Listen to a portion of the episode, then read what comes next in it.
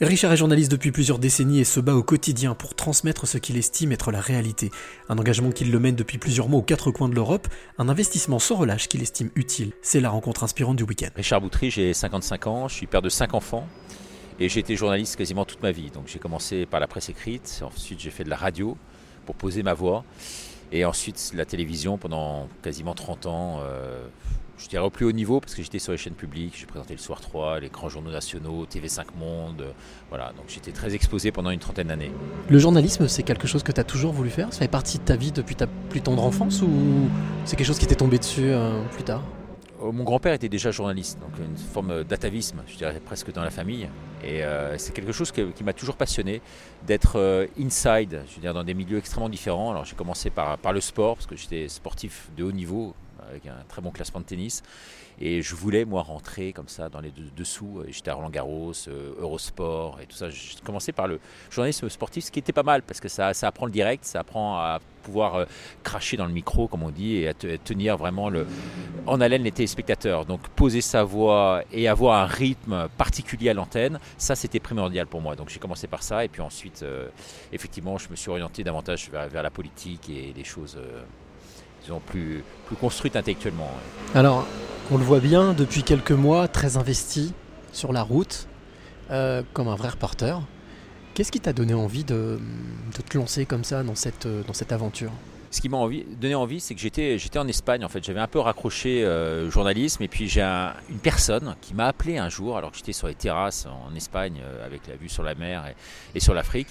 Et là, la personne m'a appelé, il m'a dit Richard, tu peux pas rester là où tu es tu dois vraiment rechausser tes, crampons euh, journalistiques, remonter sur ton cheval et partir à l'attaque. Et euh, voilà, et je vais te livrer, m'a-t-il dit, quelqu'un de très important, je vais te livrer ce qui va se passer. Et en fait, il s'est avéré que tout ce qu'il m'a dit était vrai, et malheureusement, euh, c'est ô combien d'actualité aujourd'hui. Quel est le, sentiment ou l'émotion qui te traverse quand tu croises tous ces gens qui, te, qui se confient, qui te regardent dans les yeux, qui disent aidez-nous, écoutez-nous comment, comment ça se passe dans ta tête, dans ton cœur? J'ai connu moi à l'époque une très forte notoriété quand j'étais sur les chaînes euh, publiques, le soir 3, et puis quand je présentais les journaux pour l'outre-mer, où j'étais un peu le PPDA de l'outre-mer. Donc la notoriété, en fait, je l'avais. Mais là, ce, qui me plaît encore plus là-dedans, c'est vraiment, euh, je dirais, cette accointance que j'ai avec les gens. Ils sont presque des frères pour moi. C'est presque une famille qui est en train de se créer.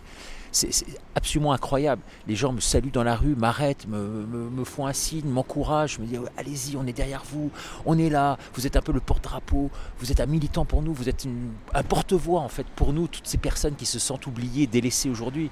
Et, là, j'ai vraiment l'impression d'avoir un rôle de mission, de servir à quelque chose. À l'époque, c'était bien, je présentais les actualités, bon, ok, d'accord, et so what Alors que là, c'est une vraie mission je suis investi d'une mission. Je me sens en tout cas porté par cette mission et porté par tous ces gens. Je maintenant des, centaines de milliers, voire des millions qui sont euh, vraiment derrière, nous, en tout cas derrière ceux qui aujourd'hui se battent pour nos libertés. Toutes ces personnes qui te, qui te donnent cette énergie, tu es arrivé avec ton camping-car, tout à l'heure tu t'es garé, euh, est-ce que ça te donne la foi? Ou est-ce que c'est quelque chose que tu as déjà la foi, je l'ai, je, l'ai depuis toujours. Ça m'a été donné par ma grand-mère, que je cite systématiquement dans quasiment toutes mes minutes. Et justement, à travers elle, d'abord, c'est un hommage à elle, et puis c'est un hommage à Dieu. Parce que, je veux dire, demande et tu obtiendras.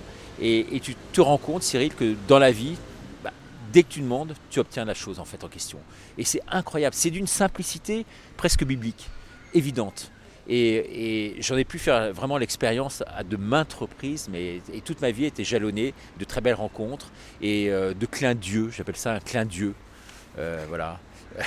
C'est un, acte de foi, un acte, vraiment un cadeau qui, vient du ciel, c'est la providence. Il n'y a pas de hasard, il n'y a pas de coïncidence, c'est un clin d'yeux.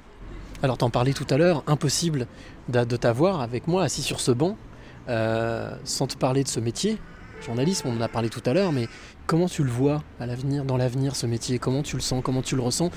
Comment tu, le vois évoluer? Bah, Il est en train de se dévoyer ce métier hein, considérablement, euh, je dirais à travers trois facteurs déterminants. D'abord la formation, les journalistes aujourd'hui obtiennent leur carte de presse alors qu'ils n'ont aucune formation particulière, premier point.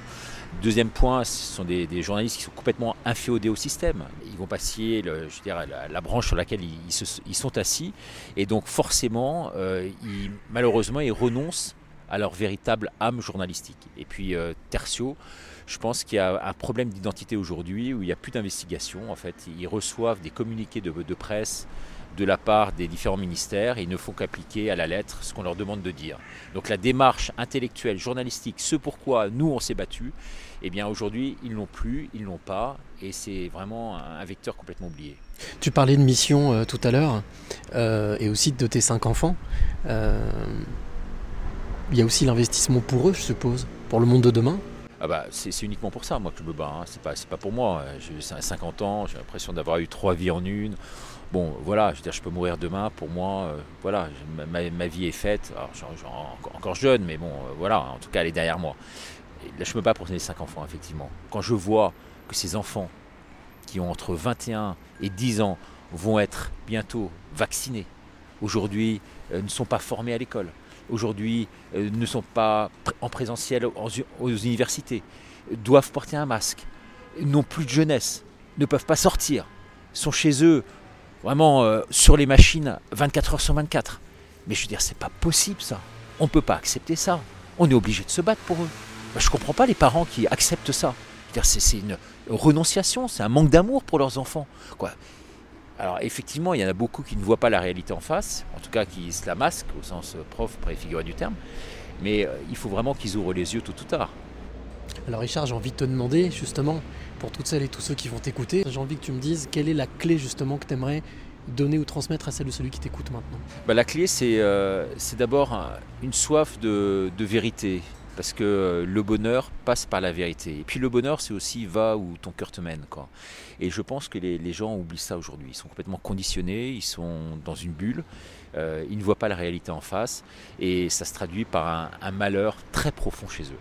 Et j'ai l'impression qu'en voyant des gens comme toi, Cyril, euh, comme Denis qui est à côté de nous, ou comme d'autres, avec le, regard pétillant, le regard éveillé, ben, on sent qu'on a la foi justement. Alors la foi, elle n'est pas forcément biblique, elle est, pas, elle est spirituelle au sens large du terme. Et puis la foi, c'est aussi un mode de vie et une philosophie de vie. Et c'est ça, pour moi, le message à faire partager aujourd'hui. Il faut garder la foi, il faut garder l'agnac, il faut se battre jusqu'au bout, et on va y arriver.